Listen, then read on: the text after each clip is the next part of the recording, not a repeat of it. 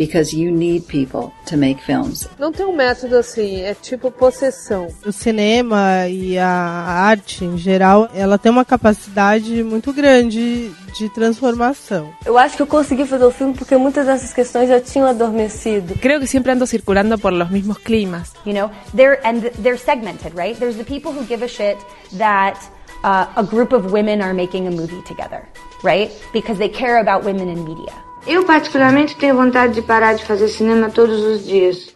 Se eu conseguisse pequenas produções para fazer pequenos filmes com a paixão e o vigor que eu sei que eu tenho, esse seria o meu caminho.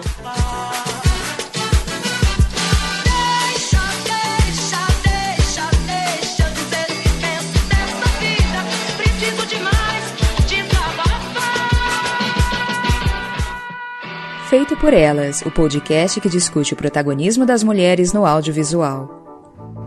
Olá, ouvintes. Eu sou Isabel Wittmann, do Estante da Sala. Olá, Samanta Brasil, do Cine Clube Delas, do Delirium Nerd, da Lente Escarlate. Eu sou Stefane Amaral, do Instagram Discos da ST. Eu sou a Michelle Henriques, eu sou do Leia Mulheres e do blog Feminist Horror. E você está escutando Feito por Elas, o podcast que discute o protagonismo da mulher no audiovisual.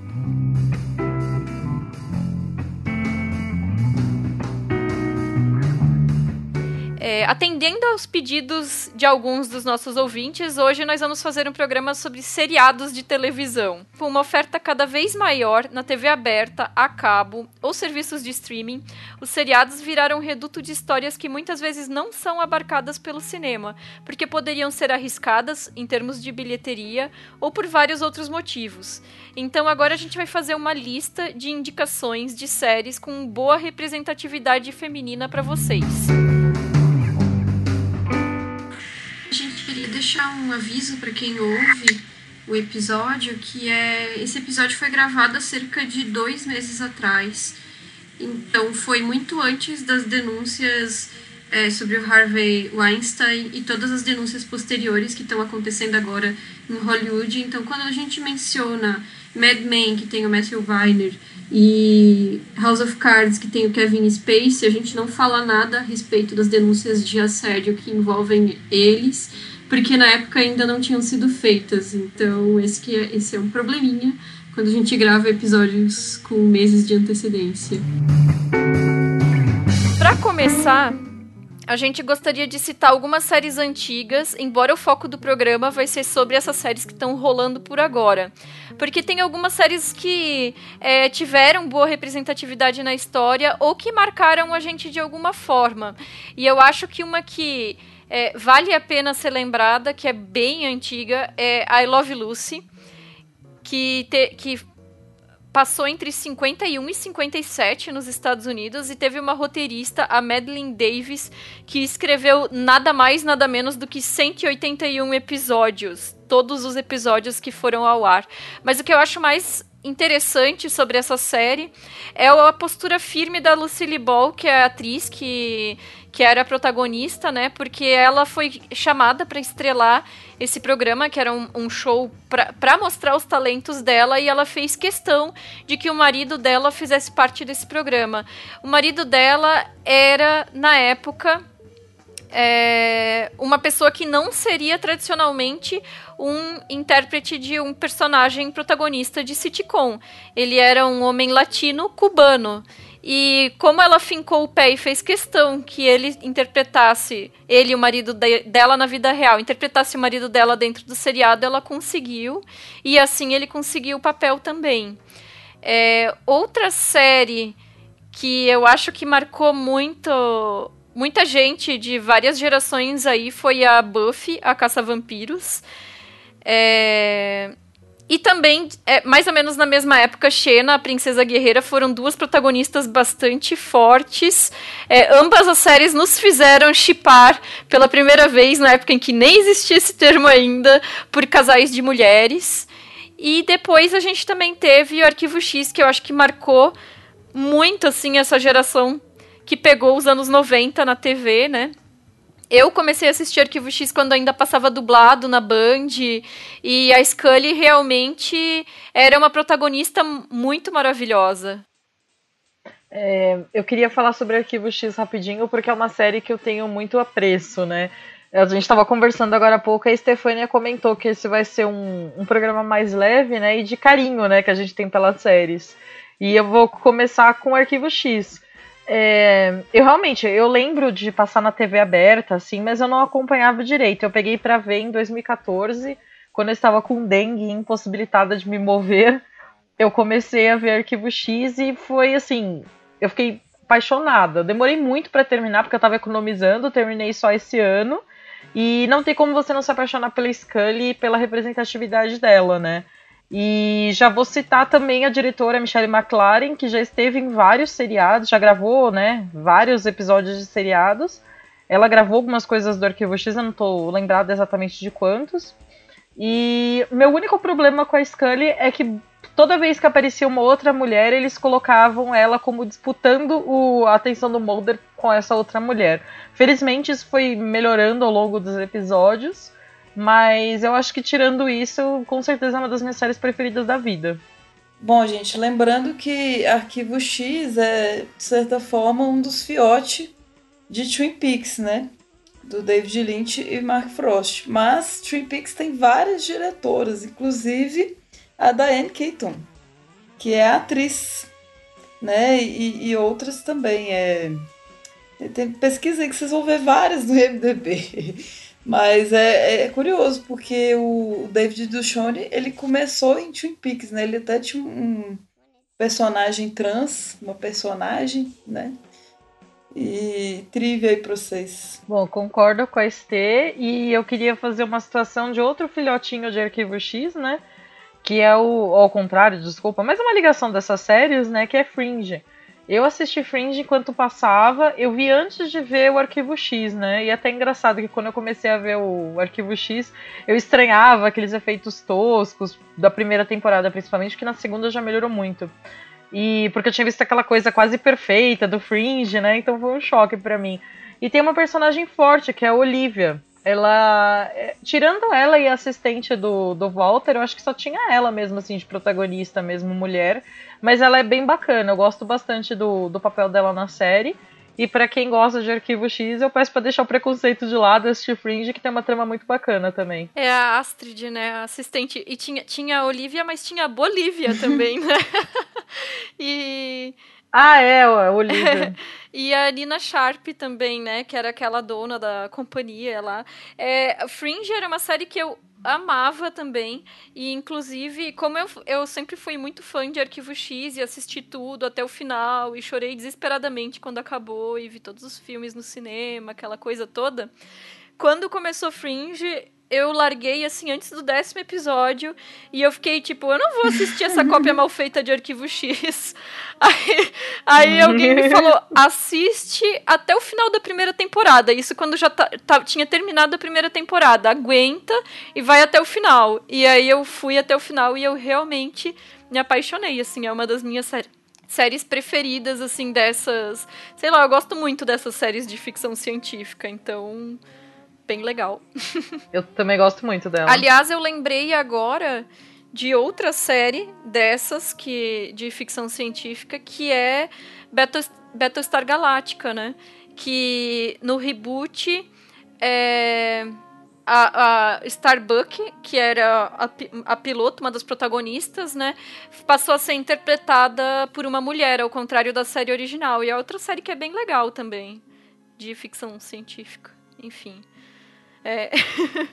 Se a gente começar a falar das séries antigas, na verdade, eu acho que já rende outro episódio, porque são tantas, né? Se a gente pegar as coisas que a gente assistia desde as séries dos anos 70, que reprisavam quando a gente era criança ainda, das Panteras, de Eugênia, Feiticeira.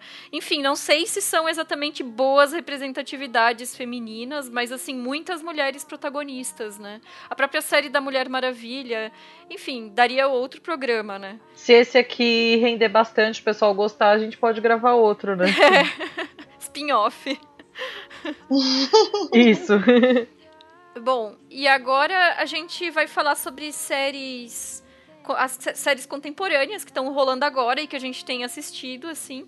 E a gente deu uma separada, mais ou menos, a, a, a lista que a gente elaborou, porque agora tá nessa tendência de chamarem diretores de cinema ou diretores consagrados para às vezes é, dirigirem uma temporada inteira ou quase inteira de série ou às vezes uma equipe específica, né?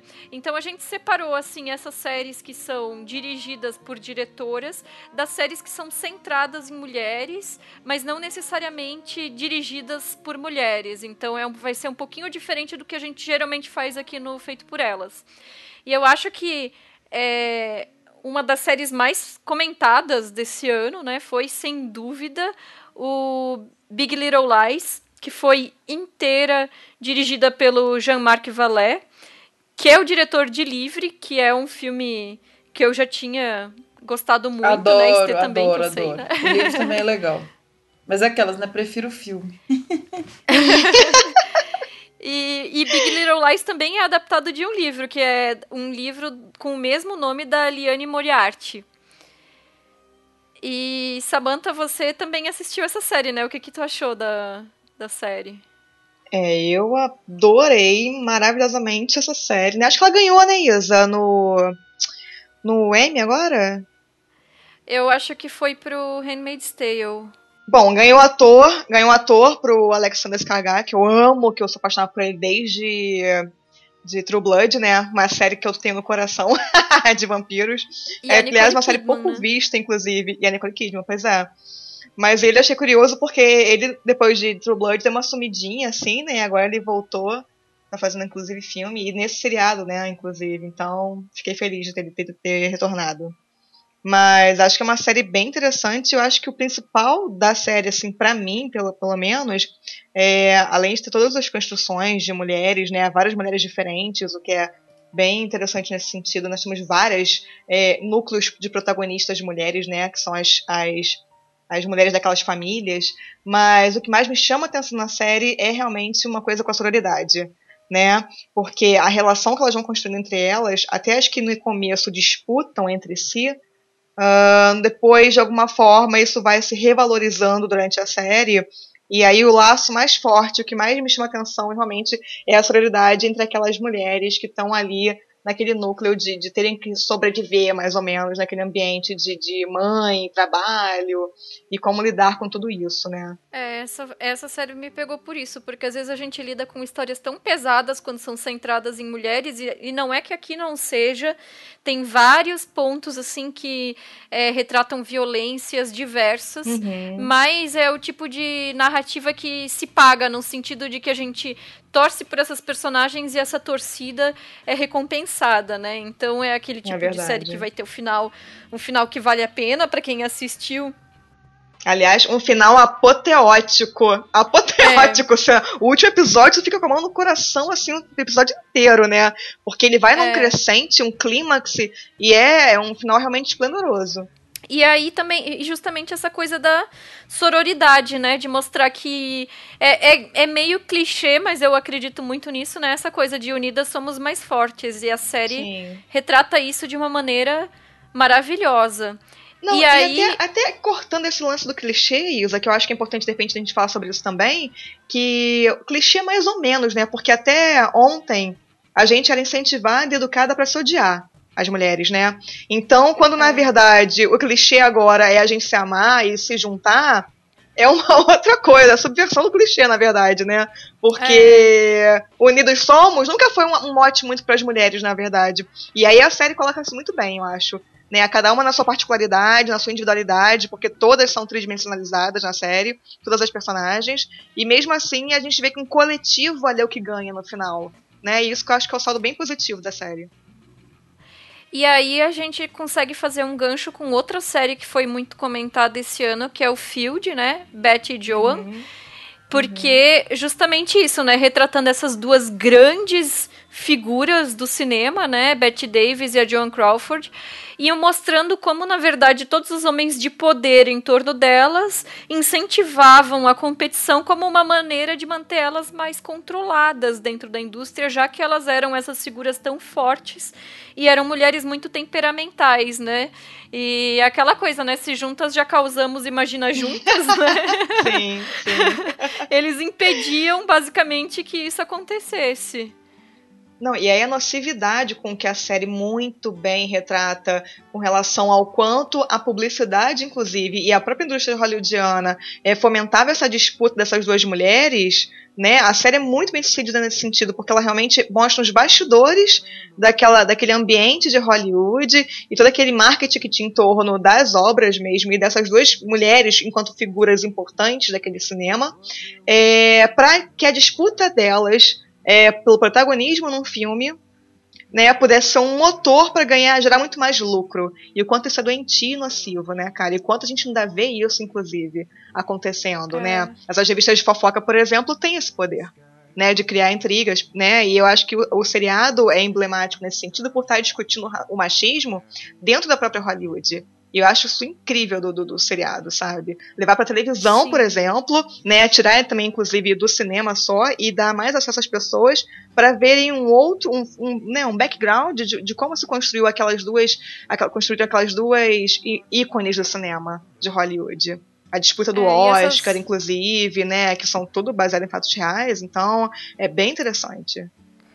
É, e essas duas séries a gente já recomendou na nossa newsletter, né? E sobre Field também é importante dizer que é, quatro dos episódios foram dirigidos por mulheres e um deles foi uhum. dirigido pela Helen Hunt. Eu não sabia que ela dirigia.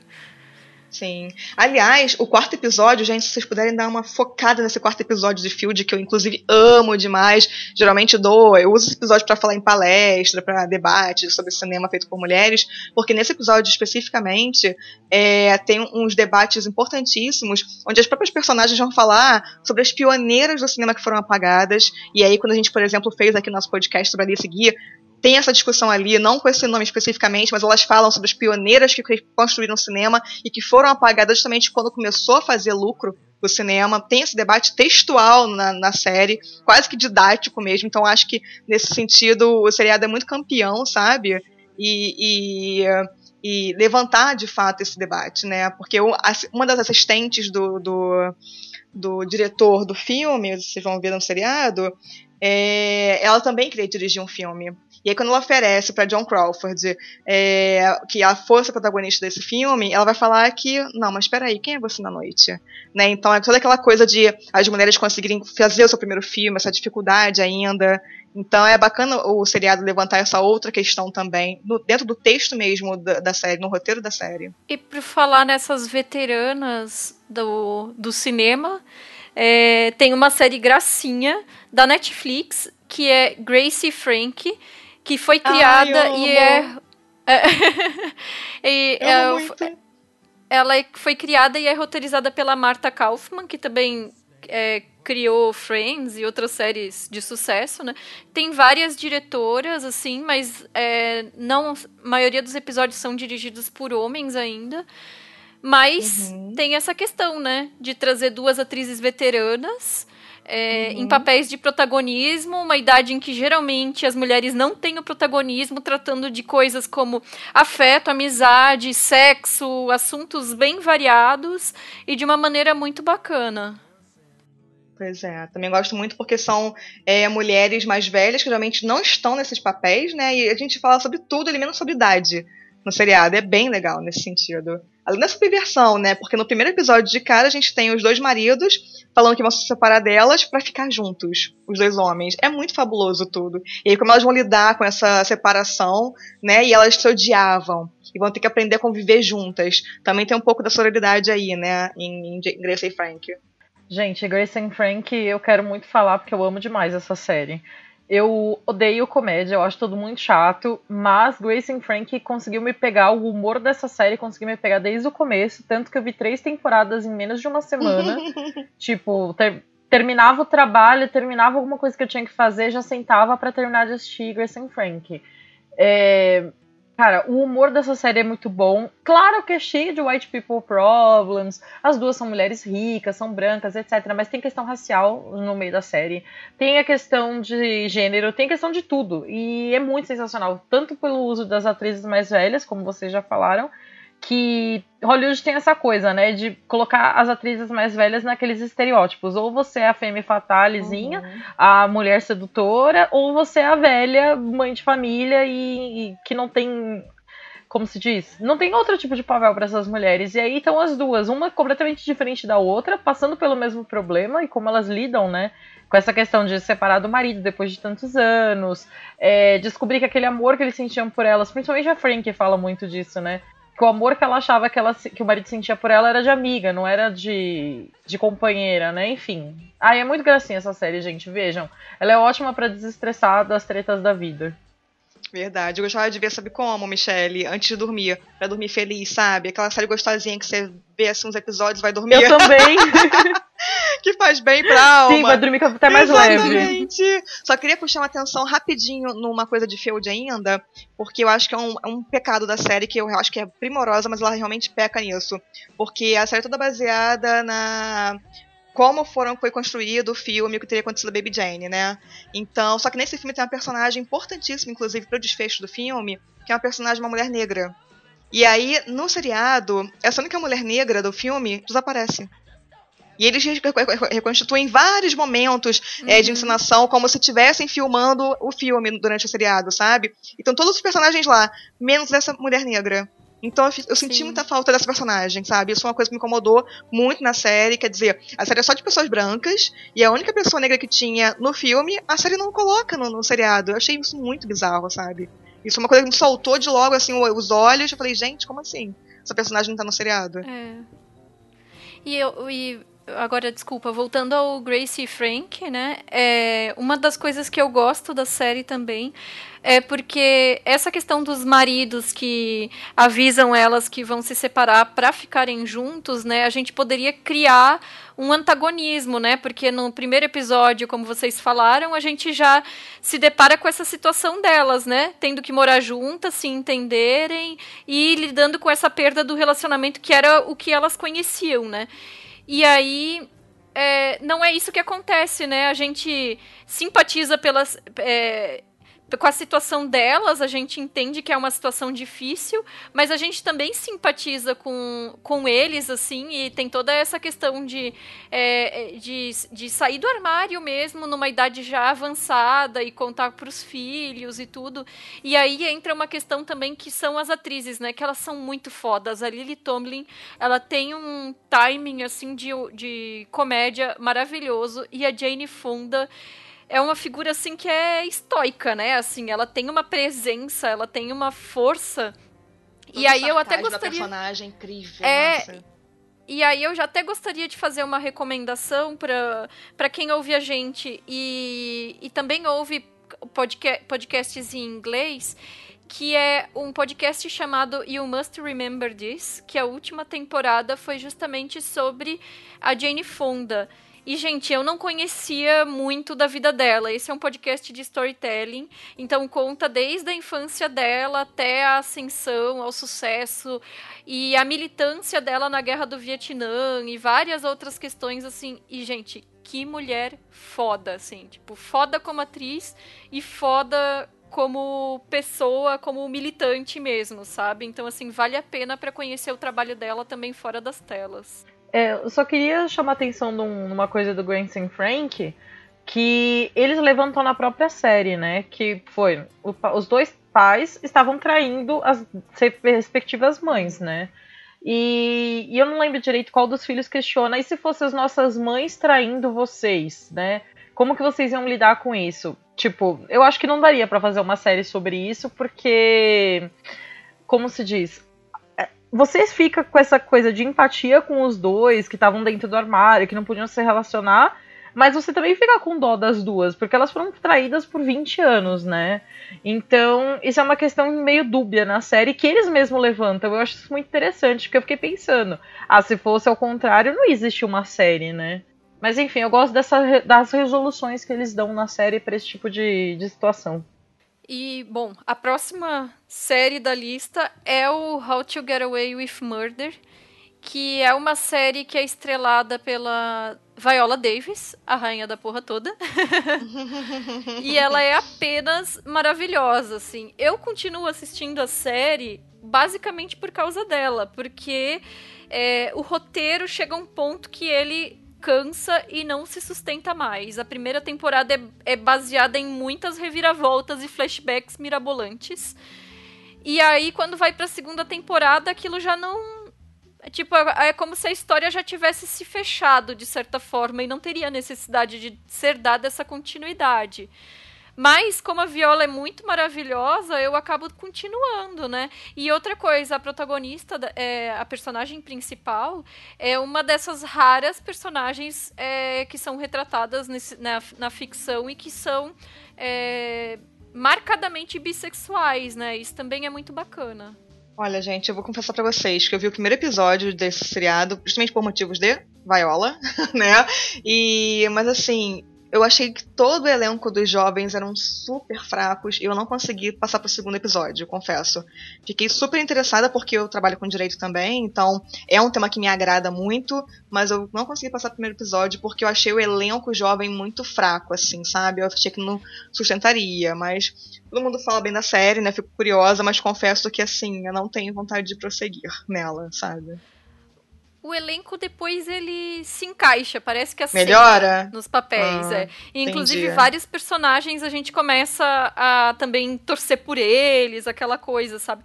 Mas o que eu Entendi. acho é que realmente o roteiro ele ele enfraquece. A primeira temporada é até bastante boa, mas dali pra frente desanda um pouco, mas a gente continua vendo, né? Porque Viola é Viola, né? Então. Uhum. e, e outra coisa é que a série também foi criada pela Shonda Rhimes. E a Shonda Sim. é uma das mulheres mais fortes da indústria na TV hoje em dia, né? Ela também é Sim. showrunner de Scandal, de Grey's Anatomy. E, e assim, ela, ela abre portas, né? E, inclusive, How to Get Away with Murder não tem exatamente uma direção fixa, mas se vocês olharem no IMDB, a lista de pessoas que trabalharam na direção é muito bacana, como a maior parte, quer dizer, uma grande parte dos episódios são dirigidos por mulheres e, e a maior parte das mulheres são negras. Então ela Uhum. realmente busca é, dar espaço e garantir essa representatividade. Já que vocês citaram essa, essa série sobre direito, eu ia falar de Good Wife, né? Que Uhum. também é uma série que é focada bastante em tribunal.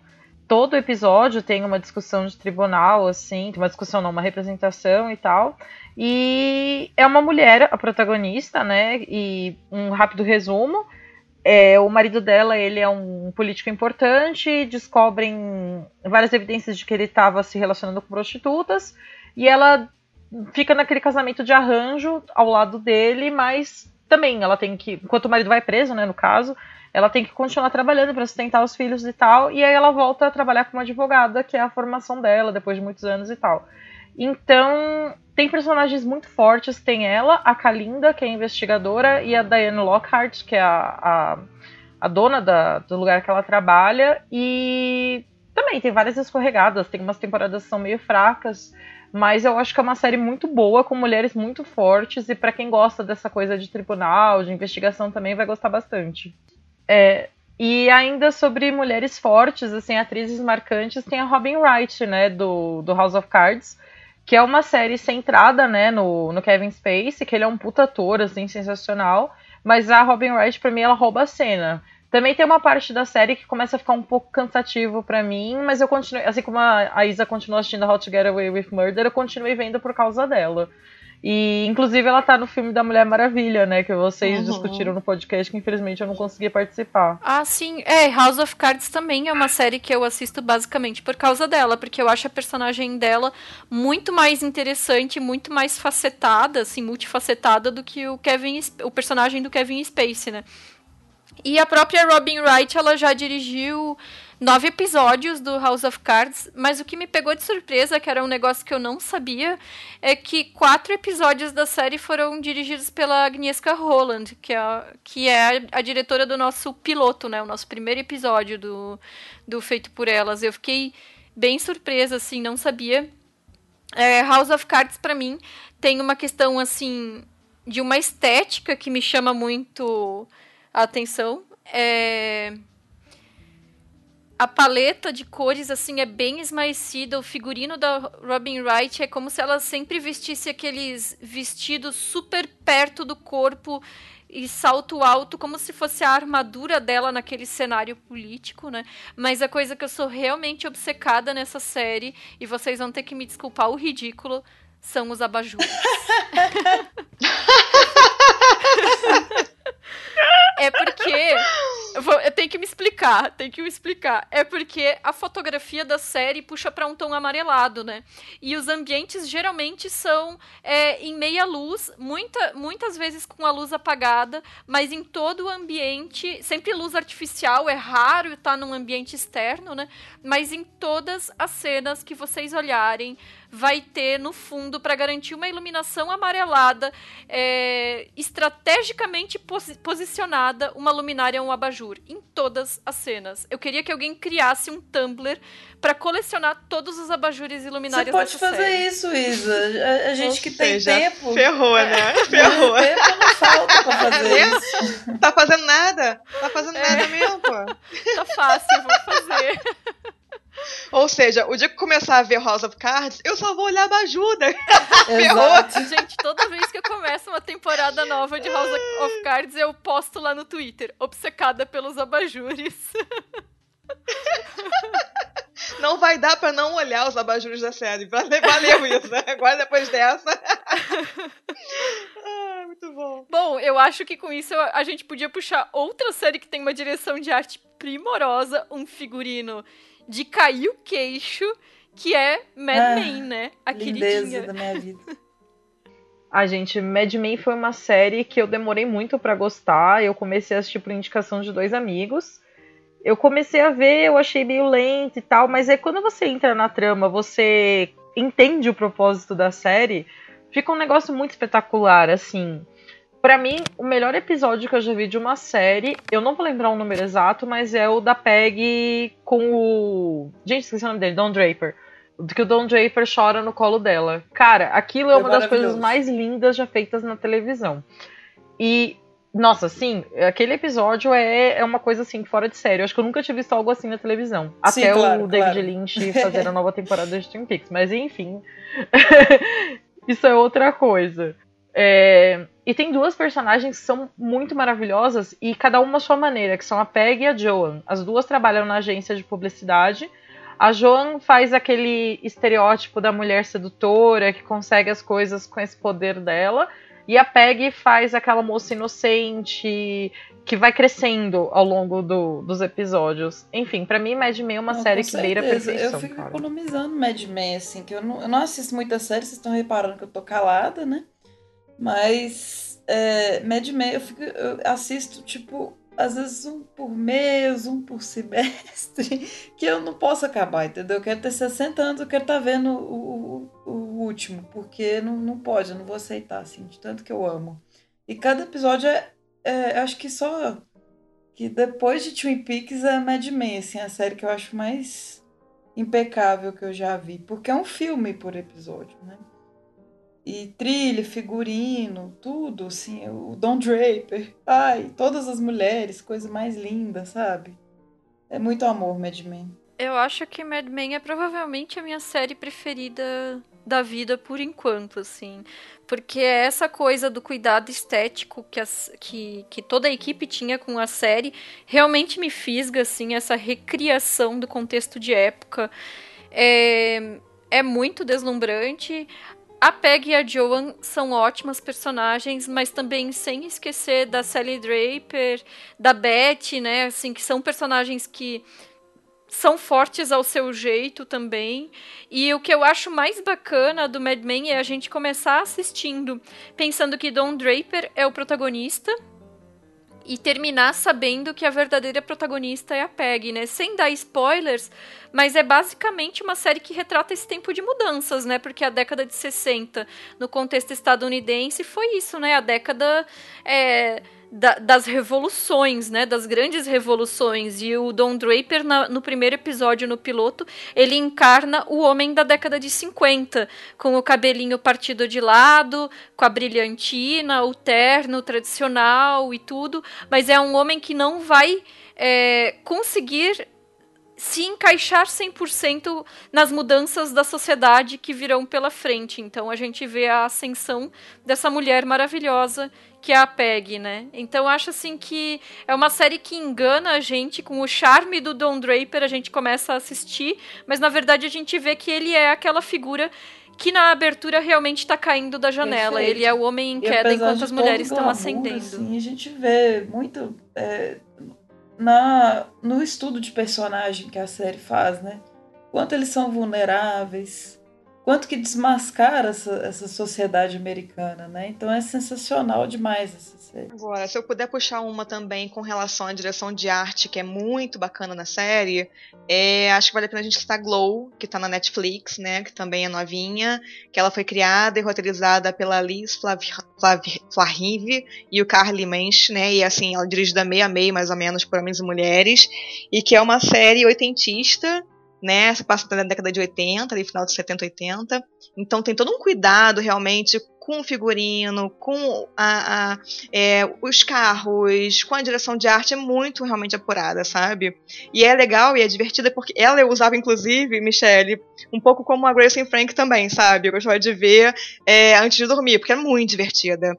E ela é uma série que vai falar, embora assim, ela tenha vários estereótipos, né? Ela vai brincar com esses estereótipos de mulheres e, e nacionalidades, e padrões raciais, e padrões de beleza, porque ele vai brincar de são mulheres que estão ali meio que decadentes, né, desempregadas. Pega uma atriz que quer muito ser é, escalada para algum papel e nunca consegue esse papel. E eles vão criar uma, uma, um, um show, né, fictício de tipo telecat. Então são aquelas mulheres que vão ficar ali criando personagens para entrar num ringue e disputar. Mas é hilário, gente. É, é, realmente divertidíssimo. As atrizes são ótimas, as sketches são incríveis, assim, é bem, bem legal. Sabe? A série curtinha também, cada episódio tem em torno de 20 e poucos minutos. E é bem bacana. Já foi renovada pra segunda temporada da Netflix, porque fez bastante sucesso. Tem um ar meio neon, assim, sabe? Aquela coisa meio. meio anos 80 mesmo, sabe? Tem os, a trilha tem os sintetizadores, é bem, bem divertido. Acho Você que vale a pena conferir. Puxou ela, ela na hora certa, né? Porque a Alison Brie é protagonista e ela tá em Mad Men Sim. também. Eu tenho vontade Olha, viu? Isso. Que legal. Eu e eu sou louca pra ver Mad. Men. Só eu nunca vi, né? Da, daqui é, da gente. trocar, ué. Eu vejo Glow, você vê Mad Men. Isso. Mas eu acho muito Não, eu sou louca pra ver Mad Men. Aí eu olho. Pois é, eu olho que tem um monte de episódio, um monte de temporada, me dá um desânimo de começar. Mas eu sei que quando eu mas- começar, eu vou engatar e vou ficar loucamente viciada, com certeza. Pois é. Ah, mas é Uhum. uma obra de arte, vale a pena. É outra série que tem, pelo menos na divulgação, uma estética meio neon, mas é aquela coisa rocheada. É Jessica Jones, da Netflix, né? Que é uma série de heroína, faz parte do universo Marvel. É, Foi criada e roteirizada pela Melissa Rosenberg. Infelizmente, só dois episódios da primeira temporada foram dirigidos por mulheres, embora é, seja muito centrado na, na história, na trajetória dessa personagem, em diversos traumas que ela passa e tudo mais, e, e a amiga barra irmã dela. E mas já foi anunciado que a segunda temporada vai ser inteira dirigida por mulheres. Então acho que foi assim uma atitude bem bacana de eles terem ouvido as críticas em relação à primeira temporada. Cara, eu comecei a ver Jessica Jones por também indicação de amigos, de ver burburinho na internet e tal. É, apesar da série não ser focada nessa coisa de superpoderes dela, é, foi o que me despertou a vontade de ver as outras séries da Marvel. Tipo, eu sou obcecada agora por Luke Cage, Demolidor e tal, assisto todas que saem. Agora, como a Estê tá economizando Mad Men, eu tô é, economizando defensores, né? É... e o bom do, do Jessica Jones tem a questão da, da amizade, né? As duas se ajudam por elas mesmas, não é assim, pensando em homem, não tem disputa entre elas, é amizade mesmo e uma dando força pra outra. Apesar de não gostar muito daquela atriz, da loirinha, eu esqueci o nome dela. Ela até fez aquele seriado 666 Park Avenue, que é uma porcaria, mas é divertidíssimo. É... Eu gosto bastante da relação delas. O vilão da série também é sensacional. Ele é- até faz uma outra série famosa, não é? Qual que é que ele faz? Ele faz o Doctor Who. Isso, Doctor Who. É não- Aliás, Doctor Who é uma série a ser citada, né? Que vai ser protagonizada por uma mulher em breve, né? Verdade. E tem as Companions, né? Embora a qualidade do tratamento delas varie muito de temporada pra temporada, de Doctor pra Doctor, e aí é uma questão que vai longe. Eu comecei a assistir Jessica Jones, eu achei que você ia falar que parou, mas eu parei mesmo, assim. Porque eu não, não curto super-herói, mas de vez em quando eu faço umas concessões assim com meu namorado. Eu falo, tá, vamos assistir uma coisinha de herói aqui pra compensar os, os links que você tá vendo comigo e tudo. E, e, por ser uma, uma heroína, né, eu interessei. E eu gostava, assim, eu acho ela bem moda foca, bem bad vibe, assim, então eu curtia ela, assim, aquela, aquela vibe sinistra que ela tem. Só que aí começou a ficar muito é, ação demais, sabe? Objetivo demais. Eu tava gostando quando ela tava tirando foto, que tava uma coisa mais lezeira. Aí eu meio que cansei e deixei pra lá. Então, esse é um ponto que já me prende bastante, é, Estê, porque eu gosto bastante de cena de ação. No, no Demolidor tem uma cena que ele vai descendo as escadas, corredor, escada assim de um prédio, batendo nos outros. Eu acho aquilo sensacional, né? De brigas e ação, para mim isso é meu guilty pleasure, gente, porque eu me divirto horrores assistindo essas coisas. Aqui, mas diz que Demolidor tem umas lutas muito bem coreografadas, né? Que é uma coisa... Sim, exatamente, essa da escada que ele vai, tipo, o cara é cego, ele vai lutando com pessoas e descendo escada e andando, cara. É muito sensacional para mim isso. Eu vi uns episódios também, é bem legal, eu também achei bem Sim, interessante. é muito muito bem dirigido. E na Jessica Jones, para mim, essa parte foi bacana, né? Mas enfim, eu tenho algumas críticas à série, mas quem lê os quadrinhos diz que é bem aquém, né? Mas para mim funcionou. Eu acabei de comprar os quadrinhos dela, tô louca pra ler. para mim também funcionou. Essa cena da escada do Demolidor é baseada, na verdade, no Old Boy, né? No filme. E, uhum. Mas assim, o que, o que eu gosto bastante na Jessica Jones é essa coisa de. Ela tem uma personalidade bastante marcante, ela não tá comprometida com a ideia de ser aquela heroína bacana e na qual a gente vai se inspirar. Tipo, não é definitivamente a Mulher Maravilha existe espaço para as duas, né? é, eu conversei com alguns amigos que são fãs dos quadrinhos e eles falam que essa parte da metáfora, né, que é uma grande metáfora para um relacionamento abusivo, né? Que isso não encaixou bem, não sei o que, mas para quem não são, não são mulheres falando, né? Não, não sabem como é que funciona isso, né? Mas eu acho uma série maravilhosa e eu não vejo a hora de sair a próxima. E eu gosto muito dessa coisa da personalidade dela, dela não ser o clichê do estereótipo feminino de docilidade, né? Existe essa palavra, gente? Se não existe, a gente inventa, não tá, tem tá problema. Tá, ok. Acho que eu nunca tinha. É. E, exatamente. Exato. A língua não está morta, né? E. E eu gosto bastante, né, que ela foge dos clichês, ela é agressiva, ela toma atitude, e são ditas como características não boas para mulheres, enfim, e, né, e eu acho maravilhoso. E tem outra série da Netflix que também é interessante, embora ela tenha perdido um pouco o fôlego nas últimas temporadas, assim, o roteiro começou a ficar um pouco mais problemático também, que é Orange is the New Black, né? Que começou como uma série super é, original, no sentido de que trazia uma variedade muito grande de protagonistas, com histórias diversas, com backgrounds diversos apresentados por meios de flashbacks, né?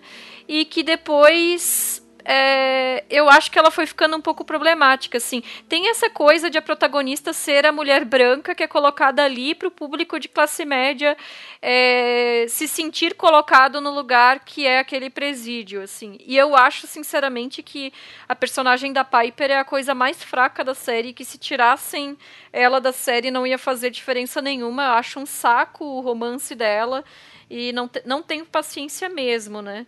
Mas, assim, é uma série que eu ainda gosto. Eu, quando saiu essa série, eu fiquei obcecada. Eu assisti a primeira temporada, tipo, de uma noite para outra. Mas depois, para mim, foi perdendo muito a força, porque você começa a ver o quão problemática são. Algum problemático são alguns dos pontos da série, né? Principalmente esse ponto da mulher branca que tem grana, que vai parar na cadeia pra uma escorregada e tal. E para mim, como você disse, Isa, o que vale a pena é a representatividade das outras personagens. Tem uma mulher trans, tem as latinas, tem a negra, tem oriental Sim. também, né? Se eu não me engano. Mas a protagonista é insuportável, aquele draminha dela é insuportável e não sei, a série para mim perdeu completamente a, a, o apelo e eu parei de ver e não é, pretendo continuar não. Porque, né, já já acabou, assim, tá, tá bem fraquinho. É, já, já deu, né? Tinha que dar, e, e eu custei a ver horas, assim, todo mundo falava, nossa, pelo amor de Deus. E aí, tipo, eu assisti, sei lá, em um mês assisti tudo. É, não, não queria sair de casa, só queria ver Horas de Zero Black, aquela coisa, né? E, e me sentir ali, sabe, com elas, assim. E eu gosto, inclusive, da Piper, eu gostava. Agora, tipo, ela tá bem, tipo, se achando moda foca na cadeia, tá, tá chata. É, eu acho importante ter a Piper, sabe? Para ela ter essas. Me fugiu a expressão, mas pra ela ter essa, essa noção de realidade estando ali, sabe? Para ter essa, essa confrontação e evoluir. Então precisava ser uma, uma personagem patricinha, digamos, e, e, e branquela, sabe? Para ter é, esse, um arco. Mas eu acho que esse arco não, não funcionou, assim. Não, não foi pro caminho digno que merecia Orange. É, eu confesso também que vi assim as duas primeiras temporadas obcecadamente, fiquei alucinada pela série, porque aqueles dois núcleos, né, das mulheres mexicanas das mulheres negras é uma coisa muito fabulosa, as personagens são incríveis e também era o que mais me chamava atenção na série, assim, na verdade, né, tanto é que realmente aquele draminha da Piper, o namorado dela, não sei o que, aquele drama fiquei ficando assim vazio e chato, confesso que isso realmente para mim era o, o, menos interessante da série. Mas depois a série realmente para mim foi caindo no esquecimento e eu acho que foi meio que se perdendo, não sei. De, eu, eu, li algumas coisas falando que essa última temporada tinha sido um pouco melhor, né? Mas aí eu também confesso que não tive vontade de retomar. Mas o pouco que eu vi das duas primeiras temporadas eu gostei muito, realmente, porque eu acho que essas personagens que a princípio seriam coadjuvantes na série tomaram um protagonismo muito grande e são atrizes excelentes, né? Então funcionou muito bem. A última temporada eu achei assim um negócio sofrível, sabe? Até eu, eu não. É. Então acho que foi a quarta, não foi? Teve uma no meio que falaram que ficou boa de novo, mas eu já não tava acompanhando mais, confesso. É, assim, Entendeu? mas até em termos discursivos, eu não vou entrar na minha opinião para não dar spoiler para quem não viu até aí, né? Porque afinal já são várias uhum. temporadas, né? Mas eu acho que em termos Sim. discursivos, a série faz coisas que podem levar a justificativas muito escrotas, assim, sabe? Desculpa o palavreado, mas é isso aí mesmo, Sim. sabe? É, é, politicamente ela se tornou confusa. E. Sim. E para mim, eu acho que uma, uma das coisas que já mostram a, como a confusão é, começou já foi em termos estéticos narrativos já. Porque quando na primeira temporada todas as personagens têm direito a flashbacks, esses flashbacks são colocados já pra gente ver elas além das presidiárias, pra gente saber que elas tinham vidas, que elas tinham é, familiares, uhum. elas tinham afetos, elas tinham todo um contexto, uma realidade fora daquela do sistema pri prisional. E a gente saber quais eram esses contextos e saber por que, que elas estavam ali, né? E aí, a partir do momento em que começa a ter flashbacks dos homens da história, e, e não, eu não estou sendo misândrica, não, não é a questão de, ah, não pode ter flashback porque ele é homem. É porque os homens ali são os carcereiros.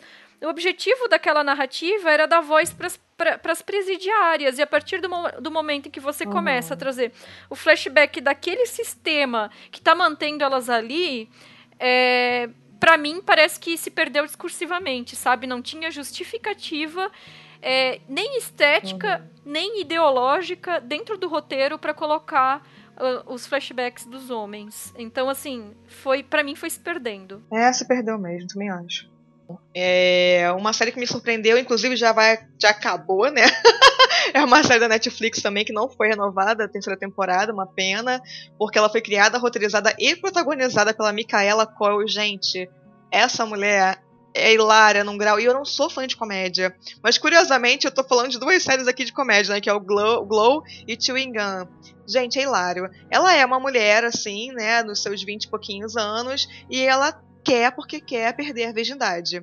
Então a série é toda ela nessa saga de querer perder virgindade. Ela é de uma, uma família super religiosa, né? A mãe é tipo pastora numa igreja evangélica, a irmã é super também contida. E aí ela cria situações hilárias, hilárias com esse lance de conseguir perder a virgindade, sabe? É muito, muito legal. É, a gente, eu, eu e o Felipe, a gente gostava de ver a série também, tipo, antes de dormir, assim, pra dormir feliz, sabe? Porque é risada certa. Só a gente vê a, a cara da, da Micaela na televisão já era motivo de ficar feliz, porque as caras e bocas que essa mulher faz, as expressões faciais que ela tem, um trabalho cênico realmente incrível. Porque a série, é ela, sabe? Os personagens coadjuvantes nem são tão bons assim, mas ela por si só, ela tem um timing realmente de comédia. As sketches são ótimas, o roteiro é bem legal, super ágil, sabe? Então é, é triste porque acabou, né? mas eu acho que o que tem ali vale a pena vocês degustarem, porque é bem prazeroso. Outra série que é bem bacana também, é, que acho que eu também já recomendei na nossa newsletter, que acabou uma temporada recentemente. Quer dizer, eu nem sei se foi recentemente, mas eu assisti recentemente, né? É o The Fall, né?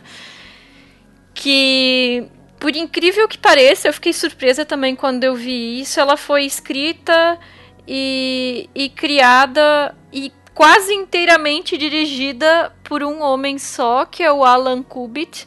E eu digo que eu fiquei impressionada porque a protagonista, que é de novo, assim como Arquivo X, vivida pela maravilhosa Gillian Anderson, é a Estela. E toda vez que eu vejo Estela, parênteses, eu sempre penso no Marlon Brando gritando Estela! Voltando. Ai, gente. É...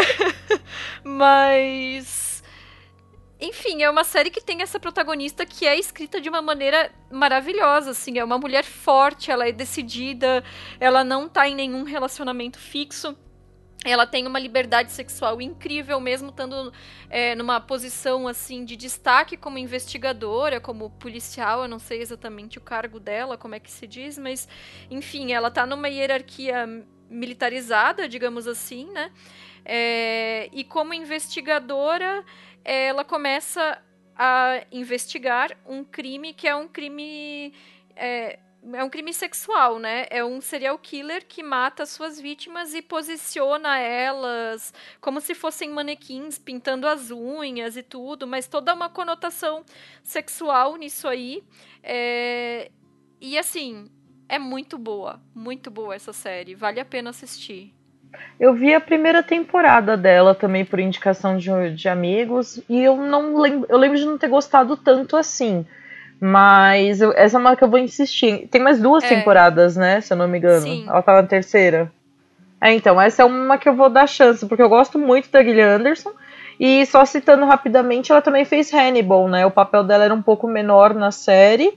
Mas, como sempre, essa atriz é maravilhosa em é. qualquer coisa que ela e, faz, e quem né? faz o serial killer, isso não é spoiler porque é revelado no primeiro episódio. A questão da série não é descobrir quem é o culpado, é conseguir botar as mãos nele, né? E quem interpreta ele é o Jamie Dorman, que é o, o Mr. Grey 50 Tons de Cinza, né? E eu desconfio que o fato de ele ter feito essa série tem muito a ver com o casting dele no filme, porque é muito essa coisa estranha, bizarra, stalker, predador sexual, sabe? Então, tem muito a ver com 50 tons de cinza. Bom, a última dessas séries que falta a gente mencionar é uma série que foi, para mim, uma das queridinhas da minha adolescência e que com o passar dos anos eu fui me distanciando dela e, como diz a Michelle, começando a achar que era muito white people problems mas ainda tem um lugar de afeto, de certa forma, na minha lembrança, que é Gilmore Girls. Ah, meu Deus! Momento do programa que a Estê ensurdece as outras moças. Bom, então eu vou gritar um pouquinho antes de você, então, Estê. É, a minha história com, com Gilmore Girls foi o contrário, porque eu não gostava muito na época que passava. Eu via uns episódios assim na TV, mas não, não me animava muito, né? Tirando a parte dela ser a louca dos livros, isso eu sempre me identifiquei, sempre gostei muito. Conheci muitas escritoras e escritores por causa da Rory, mas enfim. É, em 2013, se eu não me engano, eu comecei a rever. Foi antes do, de entrar na Netflix. Inclusive, eu fiquei muito puta, porque eu tinha uma dificuldade para baixar e de repente estava tudo na Netflix, né? E, cara, para mim, como a Sam falou de assistir séries para ficar bem, para ir dormir feliz, para mim, Gilmore Girls era minha terapia, cara. Tipo, eu tava passando uma fase meio complicada e assistir Gilmore Girls para mim tornava a vida mais leve. Só que esse revival para mim foi uma desgraça, assim, gente. Eu detestei com todas as minhas forças, High assim. Five. Eu fui assistir muito. Ai, que bom que você também não gostou. é...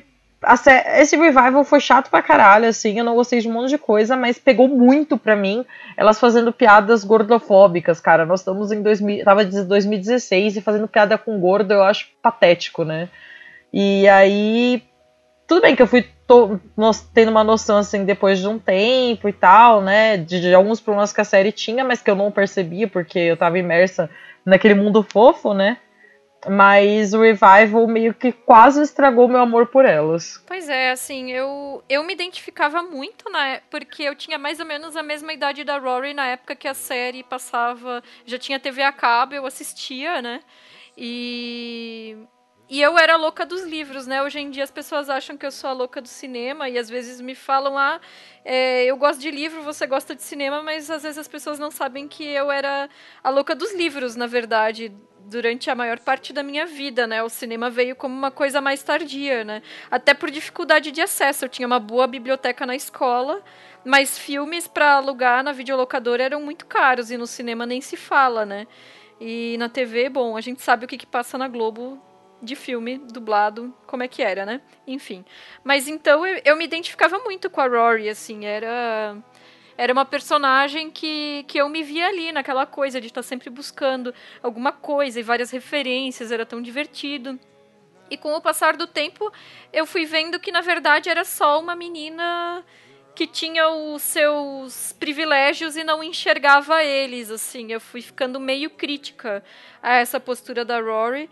E mas assim, é, Gilmore Girls e Anos Incríveis são as duas únicas séries que eu já vi inteiras duas vezes, assim, de maratonar. Então, não é pouca coisa, assim. Mesmo que hoje em dia eu tenha uma postura crítica em relação ao conteúdo ou à forma como alguns personagens se portam, ainda, como eu falei, tem um espacinho no meu coração. É, eu acho que nunca foi, assim, tão politicamente correto, digamos. É, já tinha piadas de tudo quanto é jeito e tal. Mas eu não sei se eu sou sensível para certas coisas, eu nem percebo. E eu costumo não renegar as coisas que eu gostava muito, assim. Eu amei o Revival, acho que eu sou 1% da população mundial. Porque eu assisti duas vezes seguidas e, e eu não vejo como uma série de, de comédia. Eu, eu, choro vendo Gilmore Girls. Eu acho uma coisa tão... Me pega tanto. E é muito assim, tipo, eu e minha mãe, sabe? Então eu tenho uma relação muito especial com Gilmore Girls. Tá no meu top 5 e não é só os livros, né? Tem muita referência de cinema que a Lorelai faz. A Lorelai é uma personagem maravilhosa, incrível, fantástica. A Suki. Todo mundo, eu gosto de tudo e de todos, sabe? Eu sou suspeita, porque eu amo demais. Eu assistia no SBT dublado, domingo. Gravava na fita e ficava revendo durante a semana. Sabe? A, a trilha sonora. Então, assim, não tem jeito. Gilmore Girls é, é muito amor para mim. Não, gente, só um corte muito rápido assim nesse assunto de vocês, que eu achei uma pesquisa aqui interessante encomendada pela Netflix de que os brasileiros estariam de fato trocando a novela pela Netflix pelos seriados, sabiam? Eu fiquei, eu achei curioso. E aí tem três horários de pico, por isso que estão falando sobre isso.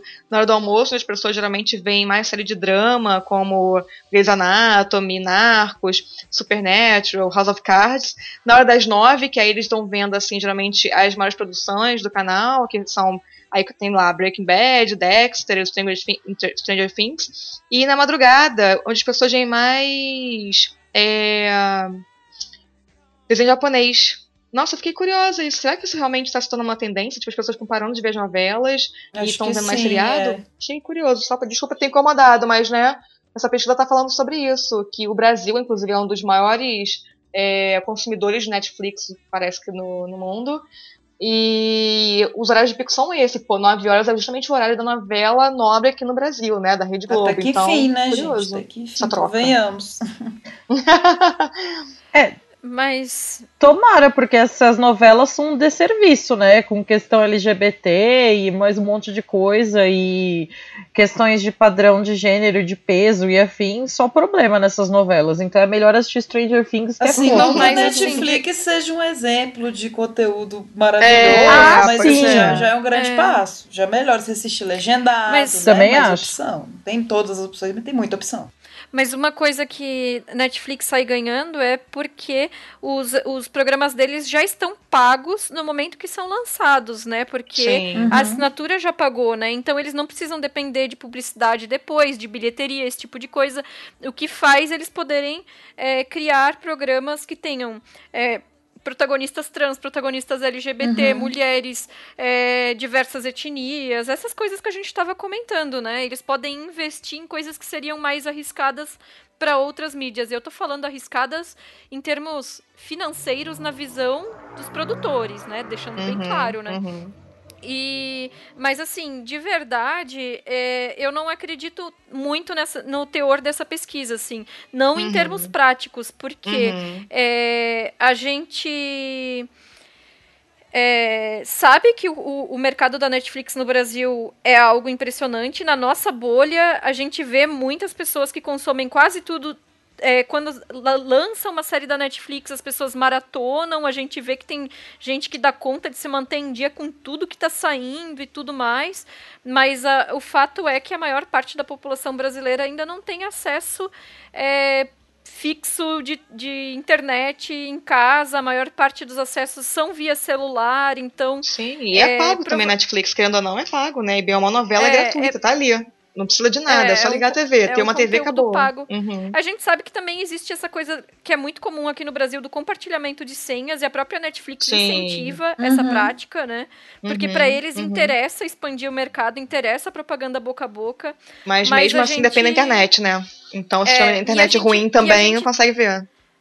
E a gente tá numa certa bolha, né? Então, Uhum. pensando no contexto de todas as pessoas que não têm acesso à internet ainda, não acho que seja assim essa. Acho que a novela ainda tá ali firme e forte. Houve uma queda de Sim, audiência. com certeza. sim, mas tem Uhum. seu espaço ainda. É, assim, até pirataria, eu imagino que se for pesquisar também, né?